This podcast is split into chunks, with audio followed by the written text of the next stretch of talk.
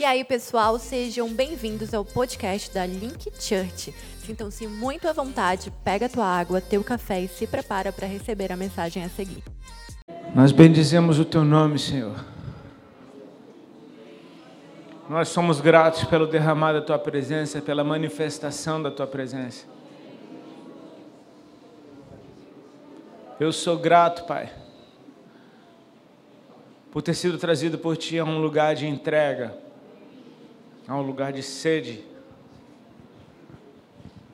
Obrigado por derramar o Teu rio sobre nós, obrigado por fazer cair essa chuva sobre esse lugar. Enquanto te adoramos, eu creio que o Senhor preparou a terra. Eu creio que esses corações são boa terra. E a tua palavra é uma boa semente. Eu chamo a existência o fruto da semeadura dessa noite. O fruto dessas sementes lançadas na boa terra. Chama a existência uma resposta que glorifica o teu nome. Que haja um sorriso no teu rosto ao final dessa noite. Que assim seja em nome de Jesus. Amém. Glória a Deus. Sem sair desse espírito, tome teu lugar.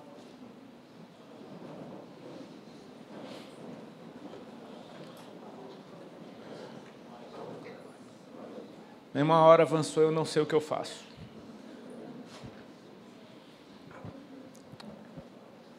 Seja o que Deus quiser, amém? Obrigado, Pastor Vitor, pelo convite. Obrigado toda a sua família. Que família legal, viu? Pude imergir nessa família hoje, no dia de hoje. Muita mesa, muita comida boa, muita conversa boa. E eu oro para que você esteja desfrutando daquilo que Deus faz. Eu, particularmente, amo muito vir para o norte do Brasil, amo vir para essa cidade, tenho muitos amigos aqui. E eu e minha esposa, minha esposa ama ainda mais do que eu, ah, porque o, o, o carinho que a gente recebe nessa terra faz a gente se sentir em casa. Então a gente se considera parte dessa família. Amém? Que Deus conserve vocês hospitaleiros, que Deus conserve vocês sorridentes, generosos, bem-humorados. Amém.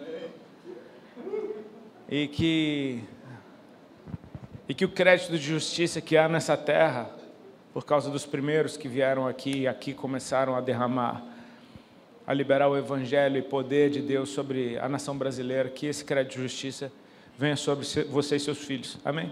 Que a sua descendência venha colher isso daí. Eu não quero demorar porque eu não posso também. Uh, mas tem uma, uma, mensagem que, desde a semana passada, tem uns 10 dias que está queimando dentro do meu coração.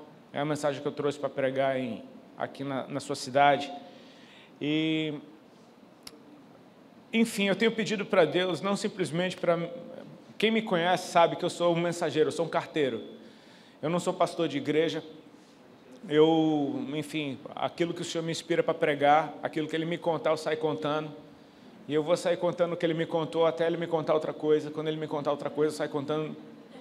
E é assim que eu, é assim que eu fluo com Deus. Cada um tem a sua pira com Deus, enfim. E eu respeito todas elas. Mas eu preciso respeitar a minha também. E é assim que eu funciono. E tem algo que, enfim, Deus colocou no meu coração desde a semana passada.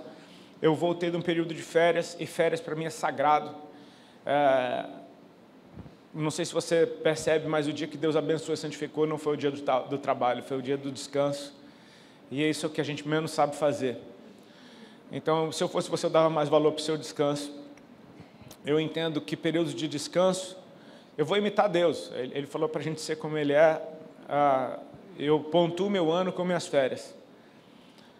E eu sei exatamente quando é que eu vou parar para descansar. Então, até lá, eu procuro concluir o que Deus me confiou para fazer para que eu não vá com nada pendente e para que eu chegue nesse lugar de descanso e possa contemplar aquilo que foi feito e perceber que foi bom.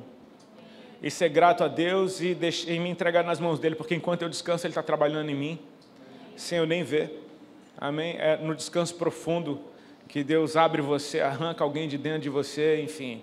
É no descanso profundo.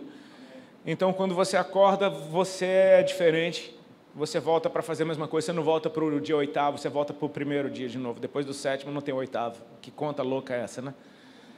Depois do sétimo dia não tem o oitavo, tem o primeiro de novo. A gente entra em outro ciclo.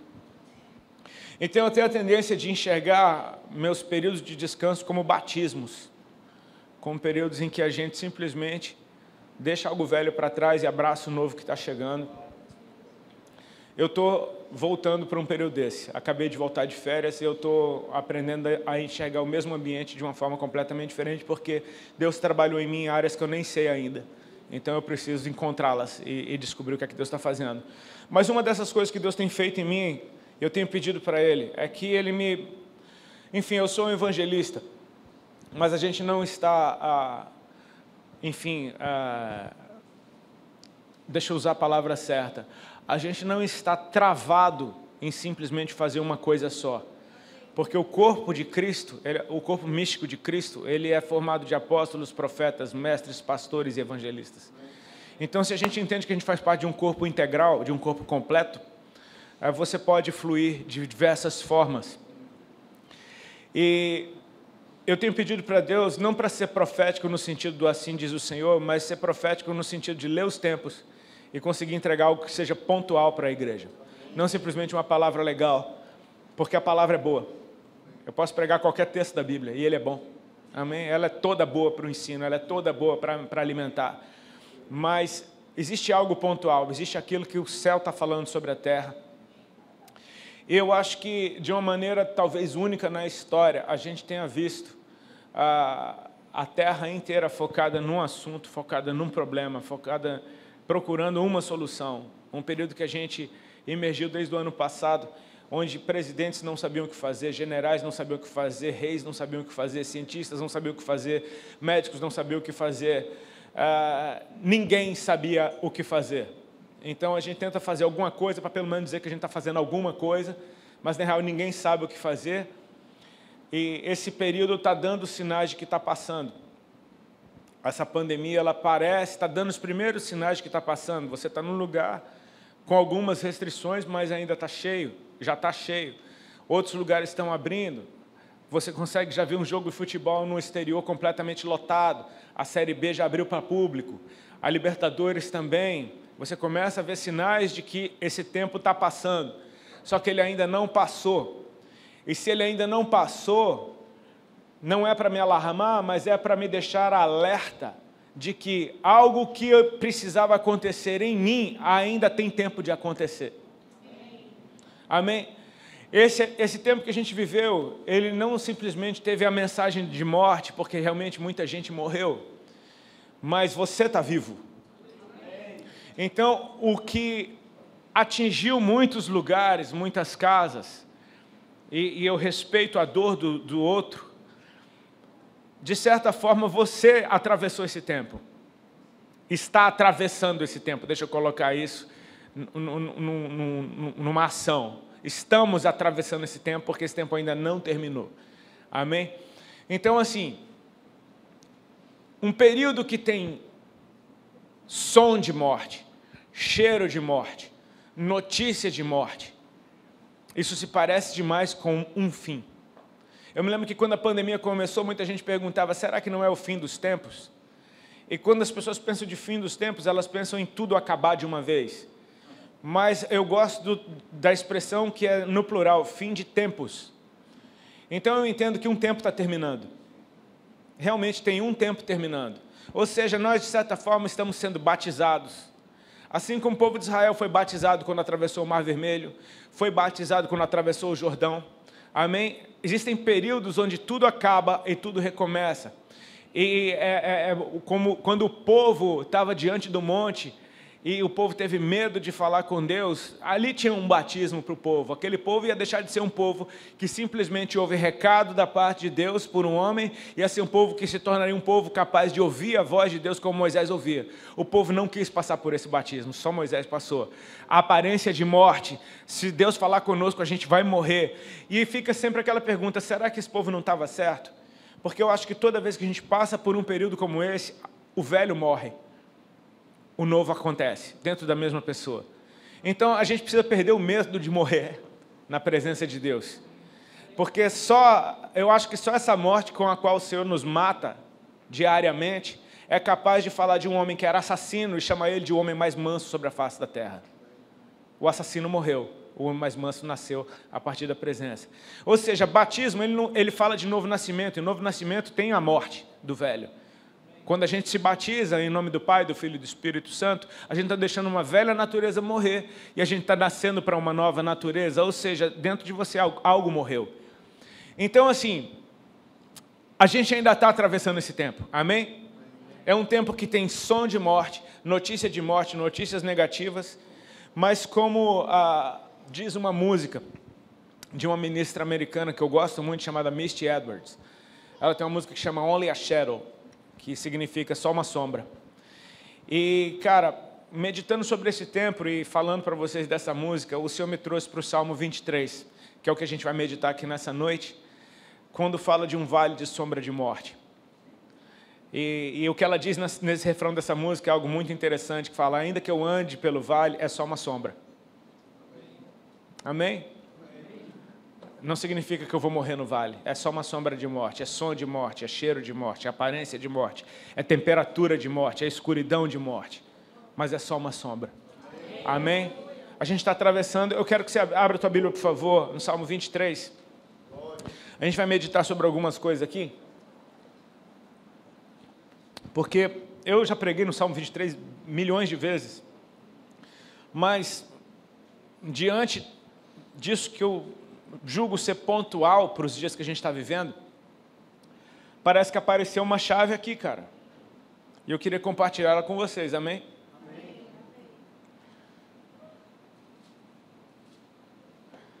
O texto diz assim: O Senhor é o meu pastor e nada me faltará. Ele me faz repousar em pastos verdejantes. Leva-me para junto das águas de descanso. Refrigera minha alma. Guia-me pelas veredas da justiça por amor do seu nome. Ainda que eu ande pelo vale da sombra da morte, não temerei mal algum, porque tu estás comigo. O teu bordão e o teu cajado me consolam. Preparas-me uma mesa na presença dos meus adversários. Unges a minha cabeça com óleo. O meu cálice transborda. Bondade e misericórdia certamente me seguirão todos os dias da minha vida e habitarei na casa do Senhor para todo sempre. Que o Senhor nos abençoe. Amém? Irmãos, em primeiro lugar, eu quero louvar a Deus pela vida do, do Davi. Amém? Amém? Tem algum Davi aí? Mas eu estou falando desse daqui. Sabe, desse, desse, desse cara ímpar na história. Porque assim, ó, eu sou músico. E eu me lembro que quando eu cheguei para Cristo, eu, uma das coisas que me deixou muito feliz foi saber que Deus gosta de música. Já imaginou se Deus odiasse música e falasse, cara, corta esse negócio, vocês nunca mais vão cantar na vida? Quem gosta de música fala, meu Deus, cara. Mas Deus ama música, Ele é o criador da música, amém? E a gente, quando vai tendo um pouquinho mais de maturidade e responsabilidade com aquilo que a gente produz, é natural que você queira que a tua música ela, ela esteja alinhada com a Bíblia. Porque você aprende que música ensina. Mais ou menos assim. Eu fui ensinado por diante do trono quando eu me converti, assim, canções que cantavam Bíblia me ensinavam sobre o Senhor. Enquanto eu cantava, enquanto minha alma se satisfazia, meu espírito vivificado crescia dentro de mim, enfim, é, é, a coisa é bem completa. Então, quando a gente começa a produzir música na presença de Deus, a gente quer que essa música ela esteja alinhada com a palavra. E quando a gente canta a palavra, então aí não tem competição para nada. A poesia mais linda, ela perde para a palavra. Não é porque ela não é bonita, mas é porque a palavra é poderosa. Poder, poesia é bonita, mas a palavra é poderosa. Então, entre poder e beleza, eu fico com poder. Mas se puder juntar poder e poesia, então a, coisa fica bem mais completa. Ou seja, cara, já imaginou você viver de tal forma com Deus Ouve bem isso. Você viver de tal forma com Deus que você escreve uma canção sobre o Senhor e ela vira a palavra. Salmo é isso. Esses caras cantaram experiências com Deus que virou palavra.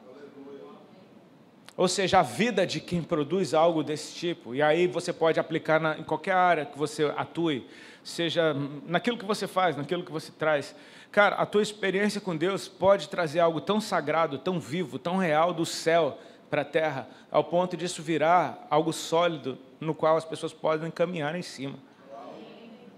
Salmo 23, eu gostaria de saber o título original dessa música. Eu gostaria até de saber a melodia de Salmo 23, mas eu não sei. Eu só sei o número que deram. Salmo de número 23. Mas essa canção que Davi escreveu, pela sua experiência com o Senhor, trouxe, cara, algumas revelações sobre caminhar, sobre vida com Deus, tão poderosas e diante do que a gente está vivendo nesse tempo, eu julgo que isso daqui ser muito pontual para o que a gente está vivendo. Amém? Assim, eu vou tentar ser dinâmico, mais, mais dinâmico possível para não te cansar.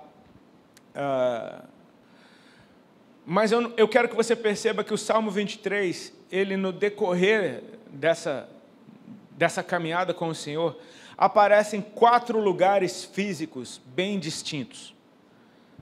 Presta bem atenção nisso. São quatro lugares físicos bem distintos. O primeiro deles são esses pastos verdejantes com águas tranquilas. Isso tem toda a cara de quando a gente chega em Cristo, de quando a gente é abraçado pelo Senhor. Você não sabe como você chegou ali. Ou seja, não, não, não há relato de como você entrou nesse lugar, mas você é trazido para esse lugar. E isso, isso para mim fala demais de graça.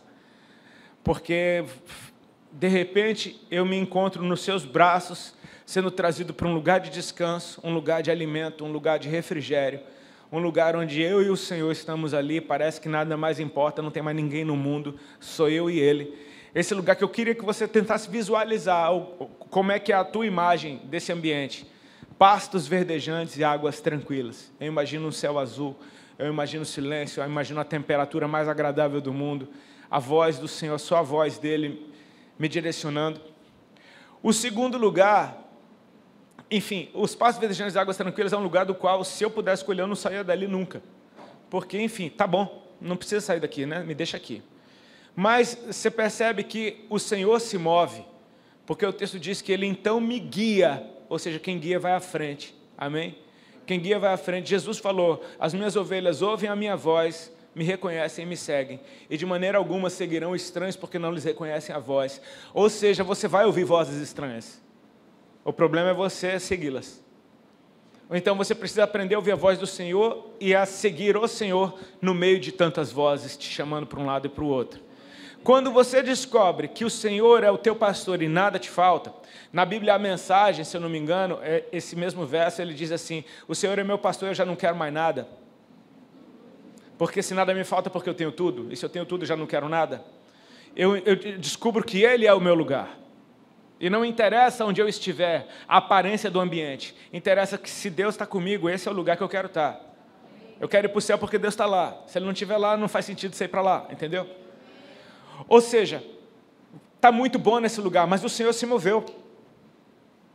E não faz sentido eu ficar nos pastos verdejantes e nas águas tranquilas, se aquele no qual eu não tenho falta de nada já não estiver mais ali. Então ele se move, se ele se moveu, a mensagem é clara: se mova junto. Então ele me guia pelas veredas da justiça. E aqui a gente está falando do segundo ambiente um trilho, um caminho de justiça, ou seja, um ambiente onde Deus já não está te carregando. No primeiro ambiente você não faz nada, Ele te deita em pastos verdejantes, Ele refrigera a tua alma, Ele faz tudo por você, mas agora Ele se move Ele fala: vem e me segue. Ele me guia por veredas da justiça, meus pés agora já se firmam, eu já começo a caminhar, eu estou seguindo o Senhor por esse ambiente que não tem como parar ali, porque ele não é um lugar de descanso, ele é um caminho que eu devo trilhar. O segundo lugar, amém? O terceiro lugar não tem nada de agradável nele, porque fala, ainda que eu ande pelo vale da sombra da morte. E é interessante porque nesse lugar você não, você não vê relato do Senhor te guiando para ele, simplesmente ele acontece. Bum, uma surpresa.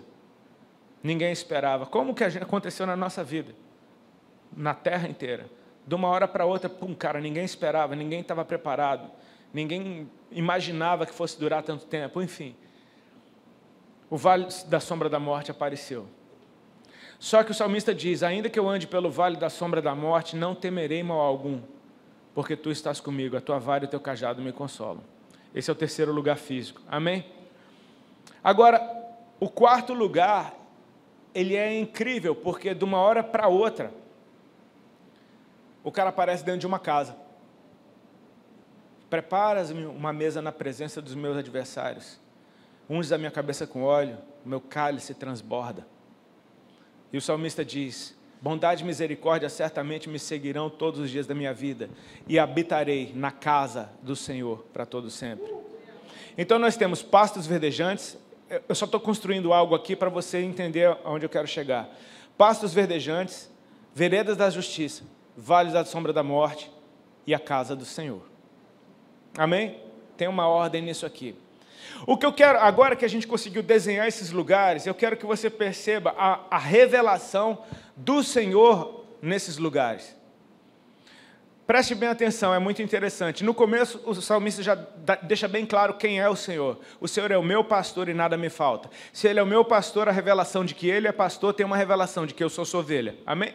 Isso está bem claro, é bem óbvio. Eu sou ovelha do Senhor. Então faz todo sentido Ele me deitar em pastos verdejantes, Ele me refrigerar em águas tranquilas. Amém? Ele, ele, me faz descansar onde eu me alimento, eu aprendo a ouvir a voz do Senhor. Ele me guia pelas veredas da justiça. É o meu pastor, ele está indo e eu estou indo como uma ovelha atrás dele. No vale da sombra da morte, qual é a manifestação do, do, do Senhor ali? Ainda é o pastor, porque fala de uma vara e de um cajado que me consolam. São instrumentos de um pastor. Amém? Só que nesse ambiente da casa já não é mais um Senhor como pastor e se parece demais com o Senhor como um pai. Porque ovelha não senta na mesa. Então, se você está sentado na mesa com o Senhor, você está sendo trazido para começo de um ciclo como aquele do princípio: comunhão, alimento e descanso. Só que agora em outro nível, você não está comendo graminha que nem ovelha, você está comendo alimento sólido, como que o teu pai come. Quando você senta na mesa com ele, é a mesma comida para os dois. Ele unge a tua cabeça com óleo, ou seja, isso fala de consagração, isso fala você já não é mais aquilo, agora você é outra coisa. E se a revelação é de um pai, adivinha qual é a revelação que cai sobre mim nesse ambiente? Boa, é de um filho. Ou seja, algo aconteceu entre o vale da sombra da morte e a casa do Senhor, em que não simplesmente eu atravessei um período difícil, mas eu me tornei uma nova pessoa. Eu não sou mais um. O Senhor é o mesmo sempre. O Senhor é o meu pastor. Habitarei na casa do Senhor para todo sempre. Ele é o mesmo. Só que ele se revela pastor para ovelhinhas, mas ele se revela pai para filhos maduros. Ou seja, o Senhor, ele não. A gente precisa entender o recado desse tempo, porque se a gente está atravessando isso, cara, tem um porquê, não é simplesmente a gente vencer uma pandemia, mas é eu me tornar aquilo que Deus quer que eu me torne. Ele espera pela revelação dos seus filhos maduros. Amém? Deus está nos dando essa oportunidade. Ou seja, a gente está falando aqui de algo que acontece no Vale da Sombra da Morte. E aconteceu algo interessante com Jesus no deserto. Eu, eu imagino que um deserto com a presença do diabo tem muita cara de Vale da Sombra da Morte. Amém? Parece demais com o Vale da Sombra da Morte. Mas assim, o que, é que eu quero te dizer? A gente precisa definir o que é provação e o que é tentação porque muita gente usa a mesma palavra, pra, são coisas completamente diferentes. E deixa eu só pontuar algumas coisas bem simples. Tentação não é Deus que te dá. A Bíblia diz: quando alguém for tentado, não diga sou tentado por Deus, porque Deus não tenta ninguém. Nós somos tentados pelos nossos próprios boletos. Digamos assim, é na nova é, NVR essa. Nós somos tentados pelos nossos próprios BOs. Mas quem é que nos tenta? É o inimigo. Por quê? o propósito da tentação é te fazer cair. O propósito da tentação é te fazer andar para trás. O propósito da tentação é fazer você duvidar, é deixar de crer. O propósito da tentação é te fazer tropeçar. Então, quando uma tentação vem, ela vem para te derrubar. E Deus não está afim de te derrubar. Então não é Deus que te tenta. Amém? Mas uma provação não é o diabo que te dá, uma provação é Deus que te dá. Por quê? Porque uma vez que a sua fé é provada, ela passa a ser viva. A fé sem obras é morta. Ou seja, me mostra a tua fé sem obras que eu te, obras minhas, que eu te mostro as minhas obras de fé. Ou seja, obras por fé. O que, que eu quero dizer com isso?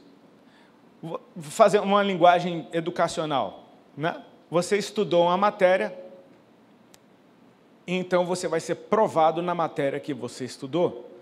Todos que estudam sabem que é ilegal um professor dar na prova aquilo que ele não deu na, na sala de aula.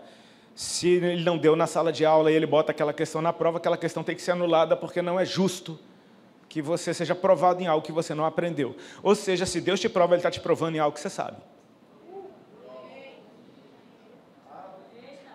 Amém? E Deus sabe o que você sabe. Você pode não saber, mas Deus sabe a matéria que Ele deu.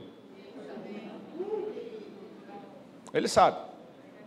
Ele sabe o que tem dentro de você. Quando Deus te pede algo, Ele não está falando se vira. Ele está falando só devolve. Ele sabe o que está dentro. Amém? Deus sabe o que Ele colocou dentro de você. Então, quando Deus me prova, quando eu sou provado na, em algo que me foi ensinado, duas coisas podem acontecer. Ou eu sou aprovado, e no momento que eu sou aprovado, eu já passo de fase, eu já passo de nível. Como diz o profeta, eu entro em outro patamar. Ou seja, se eu sou aprovado numa prova, não há razão alguma para eu fazer essa prova de novo. Eu não preciso ser provado de novo em algo que eu já fui aprovado.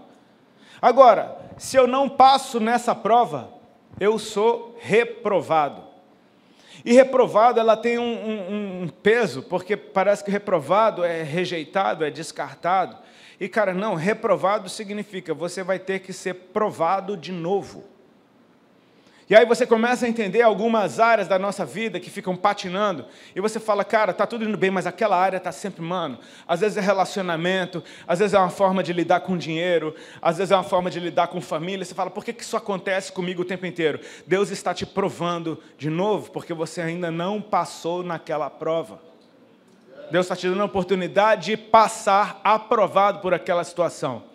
Então, eu entendo que nós estamos quase lá, nós temos a chance ainda de passarmos aprovados por esse tempo.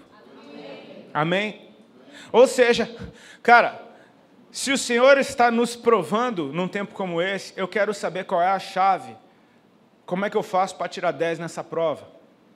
Assim, eu creio num corpo profético na igreja, não simplesmente numa palavra que um profeta liberou, mas eu, eu creio que a igreja é profética eu preciso ouvir o que a igreja está ouvindo para entender o que é que Deus está falando. Muitas vezes é para te corrigir ou é para dizer você não estava louco, tá vendo? Não é só você que está ouvindo isso. E o que eu ouço por muitos lugares, vejo Deus fazendo em mim e pergunto, Senhor, será que isso está acontecendo mesmo? Eu começo a observar aonde eu vou, aquilo que eu tenho ouvido a gente entende que nós estamos debaixo de uma estação favorável ao ensino.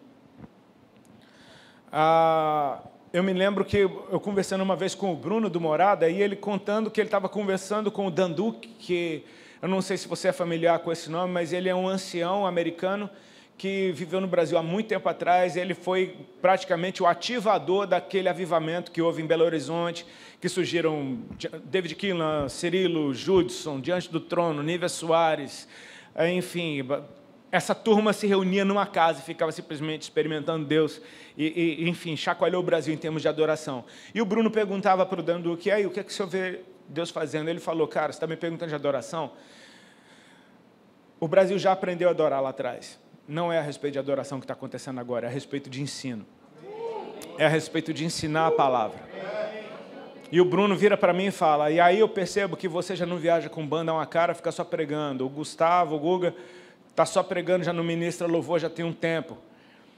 E cada vez mais Deus está atraindo gente para a palavra, para a palavra, para a palavra, para a palavra, para a palavra, para a palavra. Cara, não interessa se você é músico, mas palavra. Não interessa se você é um professor, se você é um médico, se você é um dentista, se você trabalha na prefeitura. Palavra.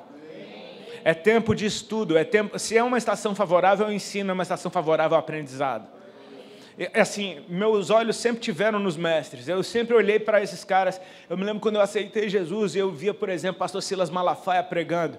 Eu falava, mano, o cara não abre a Bíblia, velho. E tipo, ele sabe a Bíblia de cor, ele recitava capítulos inteiros da Bíblia. Eu falava, mano, o cara sabe muita Bíblia. De ver pastores como Gesiel Gomes, mano, um ancião, duas horas e meia pregando incendiado, porque ama a palavra, e você senta na mesa com ele, é palavra, palavra, palavra. Meus olhos sempre tiveram nesses caras. E eu começo a entender, o tempo vai passando. Eu estou na, na porta dos meus 50 anos. Eu falo, cara, Deus está me trazendo naturalmente para um período em que agora, é, crente precisa de um número profético para tudo, né? mas assim, o sacerdote, o sacerdote servia no templo até os seus 50 anos. A partir dos 50 anos, o trabalho braçal acabava, ele passava por uma fase de ensino. Então eu, vou, eu me agarro com esse número e falo, cara, eu preciso agora abraçar o que está vindo sobre mim, porque o novo de Deus para mim é isso. E entender, cara, o Brasil, a igreja cresceu, o, o, a pandemia foi muito evangelística, as igrejas estão lotadas, velho. O que parecia que ia zoar tudo, não zoou. Não tem como zoar o que Deus está fazendo. Então, agora é hora de sala de aula. É hora de voltar para esse ambiente de quadro negro, de você escrever com giz, cruz, batismo, enfim, ensinar tudo de novo. Porque chegaram multidões que não sabem nada. E não tem obrigação de saber se ninguém ensinou. Como, como vão crer se ninguém pregou? E como, enfim, é preciso ensinar, é preciso um tempo de ensino. Ou seja, cara, nós somos a igreja brasileira e a igreja brasileira, então, pouco tempo de história já viu demais. A gente já viu avivamento demais, a gente já viu derramar de a gente já teve Billy Graham vindo lotando Maracanã antes do descente. O Billy Graham já lotava estádios no Brasil. A gente já teve é, manifestações de cura, a gente já teve, meu, é, derramar de cura e libertação. Eu não, eu não sei, um tempo atrás, quando eu aceitei Jesus mesmo, todo culto tinha uma demonhada manifestando. Muito demônio manifestando. Nunca mais vi um demônio manifestando. Não estou com saudade, mas nunca mais vi demônio. nunca mais vi um demônio manifestar. Nunca mais. Ou seja, mudou a estação. Isso me fala de um perigo, porque parece que as pessoas estão tão demonizadas já na mente, num jeito de abrir, que o bicho pode ficar jogando videogame lá, que, enfim, o povo já está tudo demonizado mesmo. É, nem, nem, o diabo fala, não, não precisa mais nem entrar naquele ali. Mas é sério, é um jeito de pensar, é uma forma de pensar tão demoníaca que o diabo não precisa mais nem entrar. É uma guerra ideológica que a gente vê hoje. É na mente. Então, se é na mente, é uma época de ensino. Medita. Enche teu coração, tua cabeça com palavra, palavra, palavra. Como é que eu me blindo? Qual é o capacete que me blinda, é o da salvação, cara. Eu preciso da palavra. Então a gente está num ambiente como esse, que a gente já viu cura, a gente já viu avivamento de louvor, a gente já viu ah, libertação, a gente já viu um monte de coisa. Mas o que eu percebo, pelo que o Salmo 23 está me dizendo aqui hoje, é que a chave para atravessar esse tempo não é a respeito do poder que eu já vi, não é a respeito dos, dos arrepios, no respeito do pó de ouro caindo do céu, dos dentes de ouro na boca. Talvez seja a respeito de disciplina. Por quê? Esse cara vem andando com Deus. E parece que ele está só curtindo Deus. Porque, ah, deitar-me faz em pastos verdejantes, guia-me mansamente por águas tranquilas. Cara, dentro dessa experiência, existe um ensino. E qual é o ensino? O Senhor é bom. Em todo tempo Ele é bom. Porque no final do salmo, o salmista está dizendo que ele aprendeu. Certamente, bondade e misericórdia me seguirão todos os dias. Não está falando só de futuro, está falando, me seguiram até aqui. Tem me seguido desde lá então me seguirão. Ou seja, está falando que esse cara aprendeu algo. Bondade e misericórdia me seguirão. Ok. Veredas de justiça. Justiça fala da vontade do Senhor, fala de você aprender algo que é justo, que é exato, que não tem falta. Ou seja, no momento que eu caio para dentro do vale da sombra da morte, o vale da sombra da morte, eu não sei se você eh, entende isso, mas o poder da morte é o medo. Quando Deus diz para Adão: Não coma dessa árvore que está no meio do jardim, porque no dia que você comer dela, certamente morrerás. Ou seja, você vai ativar a morte se você comer dela. Adão comeu e não morreu, mas ativou a morte. E no momento que ele ativa a morte, qual é a primeira coisa que ele experimenta? Medo.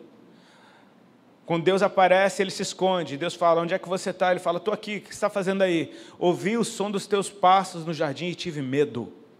Ou seja, quando a morte é ativada, o medo aparece dentro do coração do homem. E o medo é o governo da morte. A morte governa a humanidade pelo medo. Ou seja, você entra num ambiente onde tudo te inspira medo. É o vale da sombra da morte. O som é de medo, o cheiro é de medo, a temperatura é de medo. É tudo medo. Ou seja, a tentação é para que por causa do medo você volte atrás e saia correndo. Mas ele diz: ainda que eu ande pelo vale da sombra da morte, não temerei. Uou! Esse cara está quase aprovado. Porque no ambiente de medo ele não tem medo. O medo não domina esse cara no ambiente onde o medo reina. E por que, que ele não tem medo? Ele diz: Porque tu estás comigo. Ele sabe. Ele não está vendo. Ele não está sentindo. Mas ele sabe: Tu estás comigo. Em outras versões diz: Não temerei porque sei que tu estás comigo. Então fala de algo que eu aprendi nesse tempo todo andando com Deus. Eu sei quem Ele é, eu sei que Ele está comigo. Agora, qual é a prova? Então fala de dois instrumentos de um pastor. A tua vara e o teu cajado me consolam. E cara, eu nunca consegui imaginar uma vara e um cajado sendo consolo. Porque a gente sempre, ainda mais nos dias de hoje, não pode dar um tapa no menino, no seu filho, né? Eu digo. Ainda mais uma vara e um cajado. Você está fazendo com esse menino? Está espancando? Não, estou consolando ele. Não, a gente não vê dessa forma, né? Mas ele diz: A tua vara e o teu cajado me consolam. No original, essa palavra quer dizer: eles me dão segurança, me dão conforto. Então eu começo a meditar, Senhor, o que significa a tua vara e o teu cajado sobre mim num ambiente como esse? E perguntando para o Senhor, a resposta veio bem simples, ou seja, a vara e o cajado representam disciplina. A disciplina do Senhor, aquilo que você aprendeu com Ele, isso te mantém no prumo, isso te faz atravessar esse caminho é a tua vara, o teu cajado, é a disciplina que me mantém firme, seguro, confortável, sabendo que Ele está comigo. Então, é uma época de um culto realmente racional, como diz na Bíblia. Não é mais a respeito de você simplesmente vir para a igreja para fritar. Por quê? É muito legal ver isso. Mas a gente está num ambiente onde Paulo, por exemplo, não tinha problema com crack. Ele não, não teve que escrever nada a respeito de cocaína na, na, na Bíblia. Era no máximo uma galera que bebia demais, mas assim, não, tinha. Não era pedra, não era, enfim. Não era os BO que tem hoje. A gente vem de, um, de, um, de um, numa geração onde todo mundo, todo mundo não, mas a maioria estava escravizado de experiências. Então as pessoas vêm para a igreja atrás de experiência. Tá, e se Deus quiser que você não tenha experiência alguma, só saiba. E se a manifestação do Senhor nesse tempo não for a respeito de você ficar chapando, for a respeito de você se alimentar dele. Ele está nos dando disciplina. Cara, quando tudo parou, quando tudo fechou, eu não sei o que aconteceu contigo, eu sei o que aconteceu comigo. Eu me assustei porque eu, eu você é ministro, você está sempre pregando, viajando para pregar, viajando para pregar. Pregar é, é, que nem um, é que nem um músculo que está ativo. Se você está correndo, você corre bem. Se você não está correndo, você vai correr, você corre mal. Você está pesado, as pernas não estão fortes. Pregar é a mesma coisa. Você está pregando, mano, você está afiado. Agora você para de pregar um tempo, você voltar a pregar, meu Deus do céu, é enferrujado o negócio. Então, assim, eu estava num ativismo no sentido bom da palavra, estava em atividade, e de repente você fala, cara, vai tudo parar. Eu me sondei e perguntei para o Senhor, como é que vai ser a minha vida com Deus agora sem a atividade? E, cara, para o meu espanto, o meu bom espanto, foi uma época em que meu devocional foi para níveis que eu nunca tinha experimentado antes. Nos períodos de leitura bíblica, pô, eles, eles voaram de adorar a Deus em casa de, enfim, de não depender de absolutamente ninguém para adorar a Deus. Porque e se esse tempo não passa? Você nunca mais vai adorar o Senhor? É um tempo de, meu irmão, não tem quem ore por mim, ora você. Não tem quem leia a Bíblia para mim, leia você. Não tem, adore você. Faça da tua casa um lugar de adoração. Ou seja, é um tempo em que Deus nos deu tempo. A gente sempre reclama do que a gente perdeu nesse tempo, mas não agradece pelo que a gente ganhou. Cara, você ganhou tempo para botar a casa em ordem. Muito tempo, olha, tempo até demais para botar a casa em ordem. Você foi proibido de se relacionar com as pessoas do lado de fora, mas você foi obrigado a se relacionar com as pessoas do lado de dentro. E você acha que Deus estava aonde enquanto estava todo mundo dentro de casa?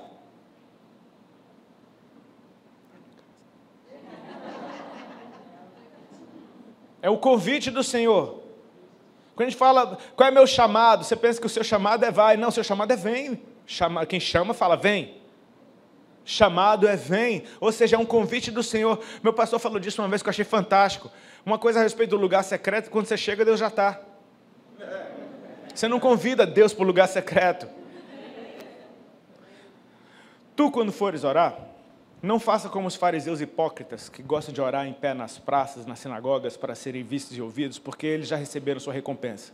Tu, porém, quando for orar, entra no teu quarto, fecha a tua porta e ora em secreto, porque o teu pai, que está em secreto, vai te recompensar. Ele já está lá te esperando. Ele te convidou.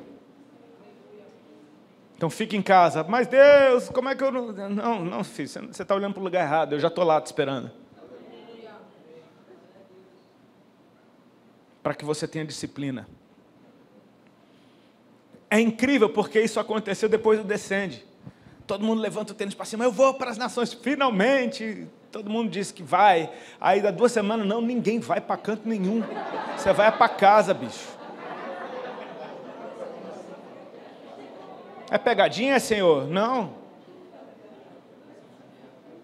Já percebeu? Eu não sei quantos de vocês sabem que o descende, antes de chamar descende, chamava decol por respeito a quem não sabe, era um movimento liderado por Lou Engle, um americano, que ele, por anos a fio, ele reunia centenas de milhares de jovens na frente do Capitólio lá nos Estados Unidos para orar, se consagrar. Era jejum e oração. O decol, o chamado. Esse movimento era a respeito de consagração, oração e jejum. Muitos jovens fazendo voto de Nazireu, enfim, a galera se consagrando geral. Até que ele entende que o tempo do decol acabou e transiciona isso para uma nova liderança e agora se chama Descende, a respeito de ir. E conversando numa live com um pastor amigo meu, ele falou, Rodolfo, você não percebeu um negócio interessante? Eu falei, o quê? Ele falou, não existe Descende sem decol. Então ninguém vai enquanto não vier. Antes de você ir, você foi chamado para disciplina, oração, jejum, leitura da palavra, consagração. Ou então você vai estragar o mundo em nome de Jesus. Não, você vem primeiro. A gente ainda está num tempo de provação. Amém? Tem um texto que eu peguei aqui no, no meu telefone que fica mais fácil. Está em Mateus 24, a partir do verso 3. Só ouça com atenção para a gente ganhar tempo. No Monte das Oliveiras achava-se Jesus assentado, quando se aproximaram dele os discípulos, em particular, e lhe pediram Dize-nos quando sucederão essas coisas e que sinal haverá da tua vinda e da consumação do século. Eles querem saber quando será o fim. E ele lhes respondeu: Vede que ninguém vos engane. Ou seja, aqui já tem uma coisa implícita. Se é para ninguém vos enganar, é porque muitos vão ser enganados. Amém? Vede que ninguém vos engane, porque virão muitos em meu nome dizendo: Eu sou Cristo, e enganarão a muitos. Então, assim, você já vai precisar estar ligado para não ser enganado quando todo mundo vai estar sendo enganado. Amém? Você vai, tá, você vai ter que ser muito sólido dentro de você, para num tempo onde muitos estão sendo enganados em nome de Jesus, e você não vai ser enganado. Amém? E certamente ouvireis falar de guerras e rumores de guerras. Más notícias. Guerra é morte. Você vai estar ouvindo falar de morte. Vede, não vos assusteis. Ou seja, isso vem para te assustar, e Jesus está dizendo: não vos assusteis. Porque é necessário assim acontecer, mas ainda não é o fim. Ah, tem cara de fim, mas não, não, não é o fim ainda não. Aí Jesus continua: Porquanto se levantará nação contra nação, reino contra reino, e haverá fomes e terremotos em vários lugares. Más notícias. Porém, tudo isso é o princípio das dores. Não é nada isso ainda. Então, olha a caixinha de preciosas promessas aí, tá?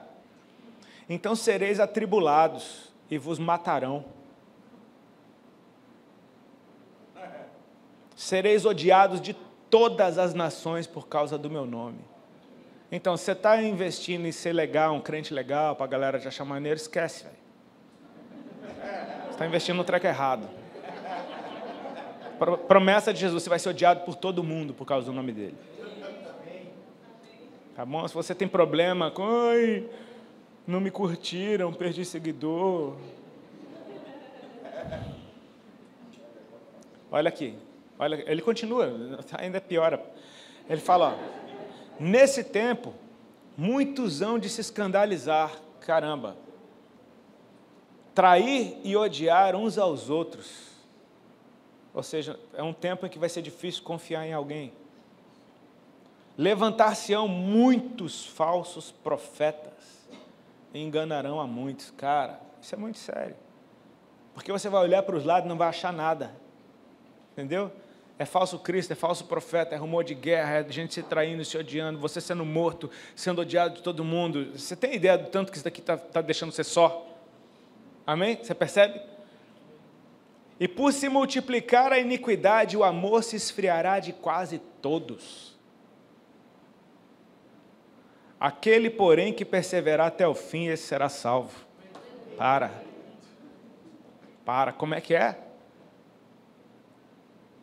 Quem perseverar até o fim será salvo, cara. Eu não sei se você percebe que ele fala, muitos falsos profetas, muitos enganarão o amor de quase todos, tudo plural, rumores de guerras, pestes, terremotos, vão se trair traicião, odiarzão. Plural, plural, plural, plural, mas aquele. Aquele que perseverar até o fim será salvo.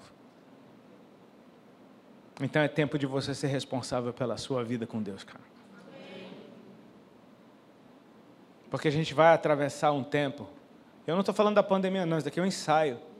Você fala, ah, isso daqui é uma das taças. Não, quando as taças lá de Apocalipse foram derramadas, fala de um terço da humanidade morrendo, né?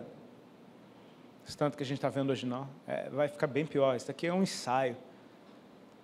Ainda vai vir coisa bem mais séria. Mas eu preciso passar aprovado por esse tempo. Entendeu? Porque a igreja de Cristo ela é bem menor do que você imagina. Não se assuste com os números, está vendo muita multidão. Tem muita multidão. Mas Jesus nunca considerou isso a igreja. Ele está nos chamando para viver um tempo em que a gente precisa estar tá tão sólido com Ele no nosso relacionamento, porque é só assim a gente cumpre o nosso papel. Eu quero encerrar te falando de um cara chamado Josué, o moço que servia Moisés. Esse cara testemunhou Moisés andando com Deus a vida inteira e, e só sofrendo por causa disso, cara é, é, parece que o único amigo de Moisés era Deus. E o próprio Deus chamava Moisés de amigo. Josué não tinha suas próprias experiências com Deus, ele tinha as experiências com Moisés. Moisés tinha experiência com Deus, ele servia Moisés. Então, enquanto ele estava servindo Moisés, ele estava vendo Deus se manifestar na vida de Moisés. Ou seja, Josué, cara, o, o coração desse cara é fantástico, porque ele está vendo um, um, um, um, homem que inúmeras vezes quase foi apedrejado pelo povo que ele tirou do Egito, cara. Era só BO, era só bucha. E aí vem Moisés um belo dia com a notícia: ó, Deus me falou para pegar você, apresentar no, meio do povo e te ungir no meu lugar. Agora é você. Deus vai me recolher. Ou seja, essa bucha agora é contigo. Mas olha o que Moisés tem para dizer para Josué: ser forte, tem bom ânimo. Assim como Deus foi comigo, Ele vai ser com você.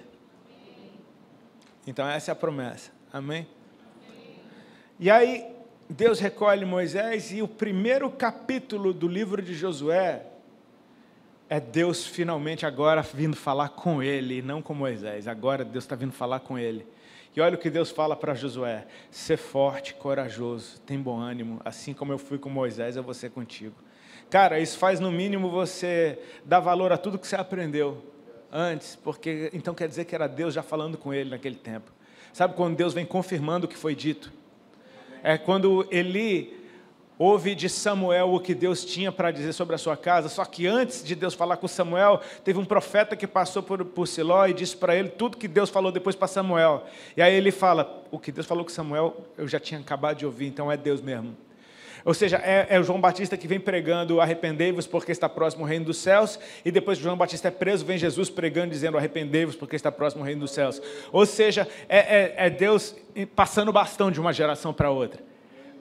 Ele começa falando que a outra geração entregou. Ou seja, cara, pega tudo que você aprendeu, porque isso aqui vai ser útil para você. Só que Deus fala assim para Josué: Josué, medita na lei desse livro de dia e de noite, cara.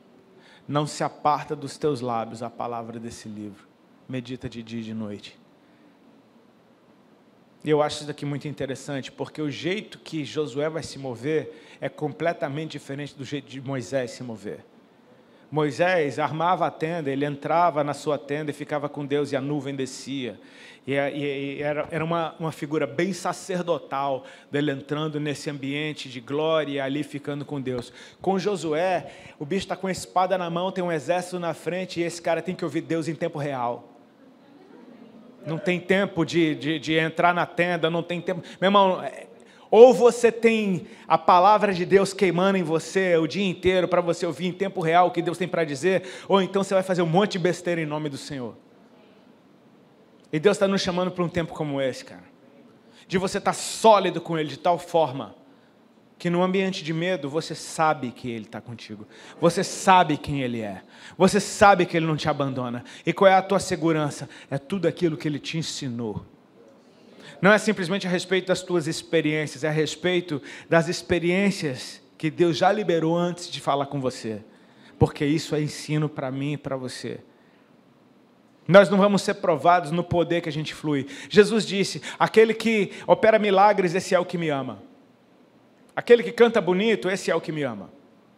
Aquele que vai na igreja todo domingo, esse é o que me ama. Não. Aquele que tem os meus mandamentos e os guarda, esse é o que me ama. Ou seja, é a respeito do ensino que Deus te deu, está tão sólido dentro de você, que é nisso que você vai ser provado. É no que você sabe. Quando vier alguém com uma conversa bem torta, você sabe o que Deus diz. Porque a gente está num tempo de tanta opinião, que as pessoas parecem que eu não concordo com isso daqui assim. Parece que Deus é um amiguinho seu que sentou naquela roda e está todo mundo dando opiniões doidas e bonitinhas a respeito de um assunto. Aí vem Deus, olha, eu também tenho uma opiniãozinha para dar sobre esse assunto. Aí, aí uns dizem, poxa, legal isso que Deus disse. Aí outro, ah, eu não concordo, eu não, eu não, eu não acho que é assim. Veja bem, não. Ah, bonitinho, cara, não concorda com Deus. Olha que bonitinho. Não concorda com o Criador. Quando Deus fala que uma coisa não presta, ela não presta. Acabou. Acabou. Acabou. Resolvido. Pronto. Ele, ele conhece o fim.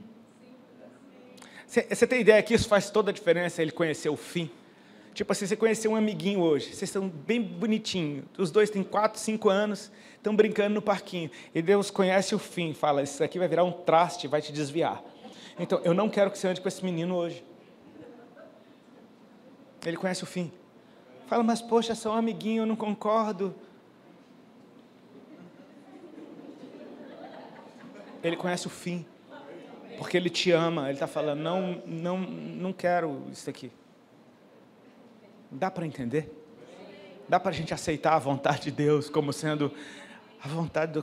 Cara, é porque a gente só pensa no Deus, Senhor, Salvador, Senhor dos Exércitos.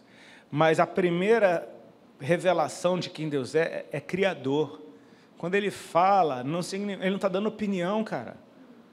Ele está dizendo, ele está chamando a existência. Ele decreta: isso daqui é bom, haja luz, e a luz é boa, acabou, velho. Nunca mais a luz vai deixar de ser boa. Sabe por quê? Porque Deus falou que é boa. E as trevas. As trevas não prevalecem contra a luz.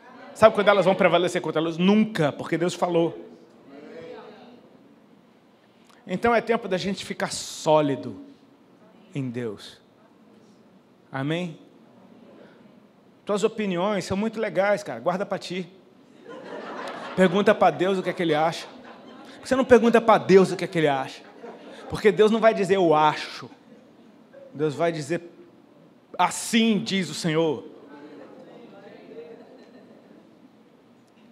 Quantas vezes Deus te precisa falar de um assunto com você para você acreditar que aquilo é aquilo? Porque Moisés só precisou, Noé só precisou ouvir Deus falar uma vez. Ele passou 100 anos construindo um treco e não fazia o menor sentido. É, os antigos são diferentes. Só ouviu Deus falar uma vez, bicho. Mas eu começo a perceber uma coisa: isso não tem a ver com a nossa habilidade, não. Percebe comigo? Deus é criador. O que Ele fala, Ele cria. Seu dia está ruim, Deus aparece para você e fala: Bom dia. Pronto, seu dia ficou bom. Porque Ele criou um dia bom para você. Os discípulos estão reunidos no mesmo lugar com medo dos judeus porque Jesus tinha sido morto. Aí Jesus aparece no meio deles e diz: A paz esteja com vocês. Pronto, acabou o medo. A paz chegou, ele falou: Paz esteja com vocês. Ele não deu a paz do Senhor, irmãos. Ele manifestou paz num lugar onde não tinha. Ele é Deus, ele cria. Quando ele, Pedro fala, manda-me ter contigo por cima das águas, Jesus fala, vem. No que ele falou, vem, a água ficou sólida. Ou seja, quando Deus te dá uma direção, Ele está te mostrando o futuro. É só você ir. Só vai. Entendeu? Para de patinar. Vai ter, cara, é um tempo de muita confusão. O que é que Jesus falou aqui nos últimos tempos? Enganarão a muitos, traição, falsos cristos, falsos mestres, falsos profetas. Cara, engano, confusão, confusão, dúvida, engano, confusão, mas aquele que perseverar até o fim. Como que esse cara persevera? Ele tem que ser sólido, cara. Esse cara tem que estar blindado contra enganos, contra falsos cristos, contra falsos profetas, contra, contra o aumento da iniquidade dos outros, contra a tentação de parar de amar. Esse cara tem que estar blindado. Como? Sólido naquilo que é disciplina do Senhor. Ele está nos chamando para viver esse tempo. Amém? Ele está nos chamando para atravessar essa estação. Ainda está valendo.